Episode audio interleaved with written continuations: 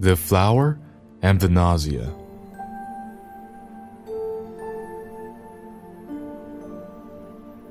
A flower has sprouted in the street. Buses, streetcars, still stream of traffic, steer clear. A flower, still pale, has fooled the police, is breaking through the asphalt. Let's have complete silence, halt all business. I swear that a flower has been born.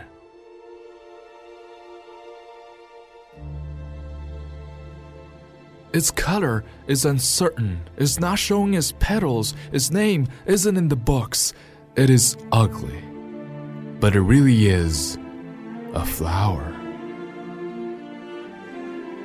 I sit down on the ground of the nation's capital at five in the afternoon and fondle with my fingers this precarious form. It is ugly, but it is a flower. It broke the asphalt, the tedium, the disgust, and the hatred